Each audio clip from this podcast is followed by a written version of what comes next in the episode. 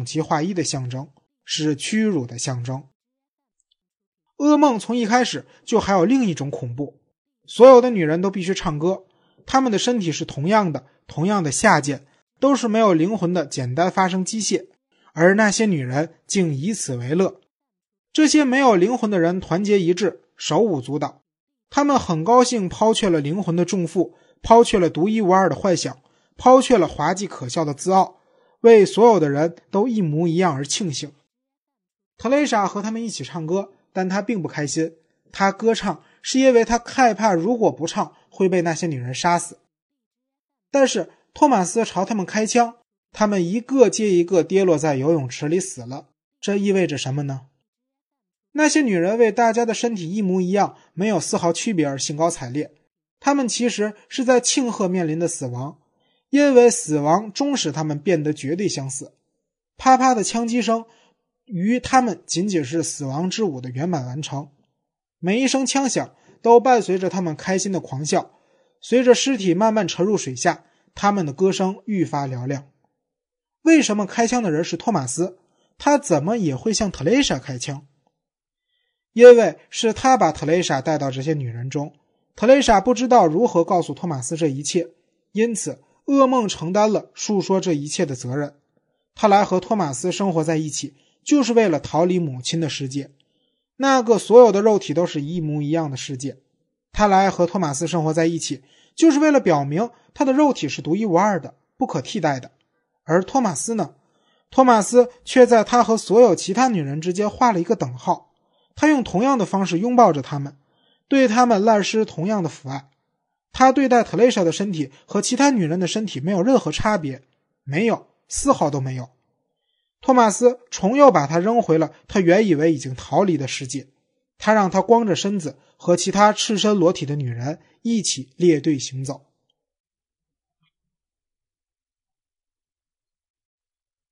特蕾莎始终交替做着三种梦：第一种，老鼠猖獗，暗示了她活在这个世上经受的苦难；第二种，展示的是变化多样的死法中，他最终将被处决的景象。第三种，讲述的是他在鄙视的生活，羞辱在那里成为一种永恒的状态。在这些梦中，没有什么需要费心破解的。他们对托马斯的指责如此显而易见，托马斯只得一声不吭，耷拉着脑袋，抚摸着特蕾莎的手。这些梦不仅富有说服力，而且还美。这是弗洛伊德关于梦的理论遗漏的一个方面。梦不仅仅是一种信息交流。还是一种审美活动，一种想象游戏。这一游戏本身就是一种价值。梦是一种证明，想象或梦见不曾发生的东西，是人内心最深层的需求之一。这就是为什么梦里总是暗藏着阴险。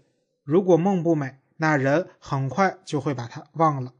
但是特蕾莎总是不断重温她做过的梦，在脑子里一遍又一遍的回想。见而见之，便把他们变作了传奇。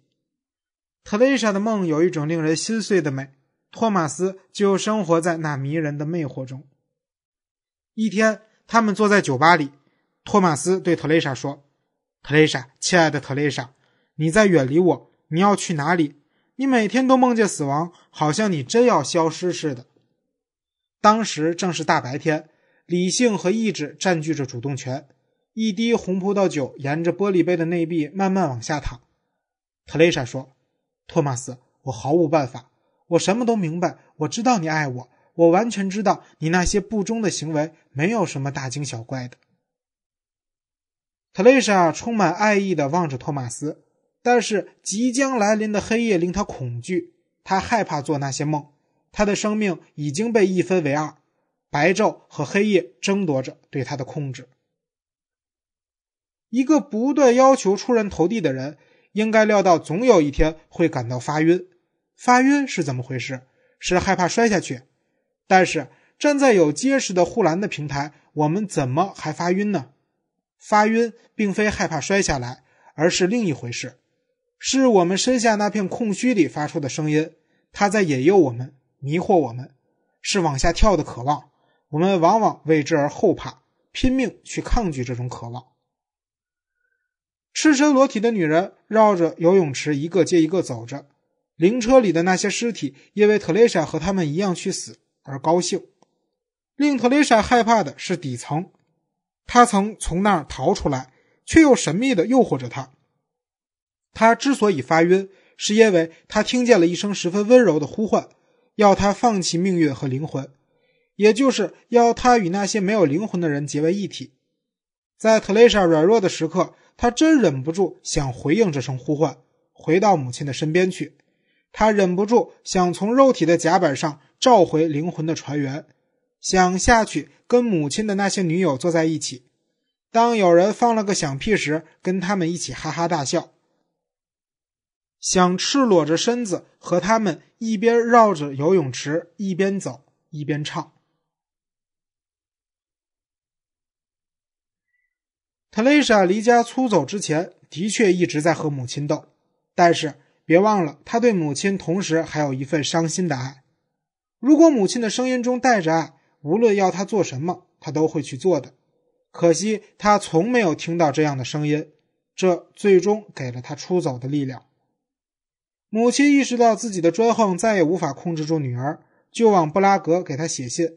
信写得很伤心，她抱怨自己的丈夫、老板，还有自己的身体和几个孩子，说在这个世界上只有特蕾莎了。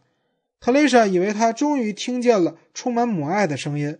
整整二十个春秋，他一直盼望着这个声音。为此，他忍不住想回到母亲的身边去。他越是感到虚弱，这渴望就越强烈。托马斯的不忠实突然间让他明白了自己的虚弱无助。正是这份无助的感觉，让他感到发晕，产生了一种强烈的往下坠落的愿望。母亲给他打来电话，他说他得了癌症，只有几个月的活头了。听到这个消息。因为托马斯的不忠，一度陷入绝望中不能自拔的特蕾莎，由于绝望变成了反抗。她责怪自己为了一个不爱她的男人背叛了自己的母亲。她准备忘记母亲给她造成的所有痛苦。眼下，她甚至已经可以谅解她。母女俩处于同样的境况。母亲爱她的丈夫，如同特蕾莎爱着托马斯。丈夫。拈花惹草给母亲带来的痛苦，正如托马斯的不忠给他的折磨。如果说母亲曾经对他很坏，那只是因为母亲太不幸了。他对托马斯谈了母亲的病，并宣布他要离开一个星期去看望母亲。他的声音里有一种挑战的味道。托马斯仿佛猜到了是因为发晕才诱惑着特蕾莎回到母亲身边去，他不愿意她走这一趟。他给那个小镇的医院打电话，在波西米亚有关癌症检查的资料都是非常详尽的。他轻而易举地得到了证实，特蕾莎的母亲根本没有得什么癌症的征兆，他甚至有一年都没有去看病了。特蕾莎听了话，没有去看望他的母亲，但是就在同一天，他摔倒在大街上，他的脚步变得摇摇晃晃，几乎每天都要跌倒或者撞到什么。至少也会弄丢手里拿的东西。他时刻感受到一种不可抑制的想要摔倒的渴望。他活在一种时刻发晕的状态之中。人一摔倒，都说扶我起来。托马斯耐心的一次次扶起他。我想在我的画室里和你做爱，就像在剧院的舞台上，周围尽是观众，他们无权靠近我们。但他们的目光却无法离开我们。随着时间的流逝，这幅画面原先给人们的那份冷酷渐渐消失了，开始激起特蕾莎内心的欲望。多少次在做爱的时候，特蕾莎在托马斯的耳边喃喃低语，谈起这番情景。他想，明明知道他的不忠，却又不要去惩罚他，办法倒是有一个，那就是他要把特蕾莎带在身边。他到情妇家去时，要带着她一起去。唯有通过这种办法，他的身体也会也许会重新成为所有那些女人中独一无二的，而且是头等重要的。这样，他的身体将成为托马斯的另一个自我，成为他的陪衬，他的帮手。他们拥抱在一起，特蕾莎在他耳边低语：“我会替你去给他们脱去衣服，帮你给他们洗澡，再把他们带到你身边。”他想把他俩。都化作两性人，其他女人的身体成为他俩共同的玩物。在托马斯拥有众多女人的生活中，充当他的另一个自我。托马斯对此无以理解，但特蕾莎却怎么也无法摆脱这个念头。他试着去接近萨比娜，提出给他拍一些人物照。萨比娜请他去他的画室，在宽敞的画室中央，特蕾莎最终看到那个宽大的方形沙发，高高的，就像一个看台。你还没有到我家来过，真不好意思。萨比娜一边指着沿墙摆放的画给他看，一边说：“他甚至拿出大学时画的一幅旧作，上面画着一个正在建设中的高炉工地。他曾在那里干过活因为那个时期美术要求体现最为严格的现实主义。萨比娜在当时那种争强好胜的精神的激励下，竭力表现的要比老师还更严格。”按他当时的画风，画笔的线条几乎不露痕迹，所以他的那些画看起来就像彩色照片一般。可这幅画被我弄糟了，画面淌上一点红颜料。一开始我简直气疯了，但渐渐的却开始让我喜欢上了，因为看起来就像是一道裂缝，仿佛画的不是一道真正的工地，而是一个裂了缝的旧背景，上面的工地只是骗人的点缀。我开始把玩起这条裂缝，把它扩大，想象着人们从它的后面能看到什么。就这样，我画了我的第一组画，称作背景组图。显然，千万不能让别人看到，不然非被撵出校门。那些画表面总是一个完美无瑕的现实主义世界，而背后呢，就像是舞台背景的那块破布后面，人们看到的是不同的东西，某种神秘的。或者抽象的东西。他停顿了一下，然后接着说：“表面是清晰明了的谎言，背后却是晦涩难懂的真相。”特蕾莎全神贯注地听着，那份专注令人惊讶。在一个大学生的脸上，老师很少有机会能看到这种表情。他注意到萨比娜所有的话，无论以前的还是现在的，实际上都在传达着某种同样的东西。是两个主题、两个世界的即时融合，就像一些经过两次曝光制作出来的照片。表面是一幅风景画，可深处却是一盏点亮的床头灯，隐隐约约。一幅画着苹果、胡桃和灯火闪烁的圣诞树，牧歌般的静物画背后却是一只痛苦挣扎的手。突然间，他对萨比娜产生了几分敬意。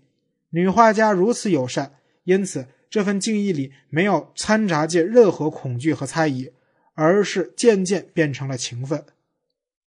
他几乎忘了来这里是为了拍照片。萨比娜不得不提醒他。当他的目光从那些画上移开，他又看见了画室中央那张像搭起的看台似的大沙发。家常读书制作，感谢您的收听。